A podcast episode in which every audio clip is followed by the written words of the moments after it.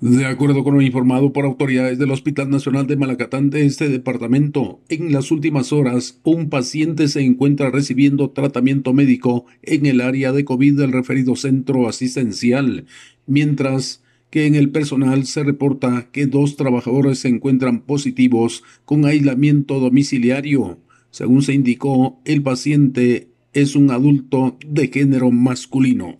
Desde Emisoras Unidas en San Marcos, informa José Luis Vázquez, primera en noticias, primera en deportes.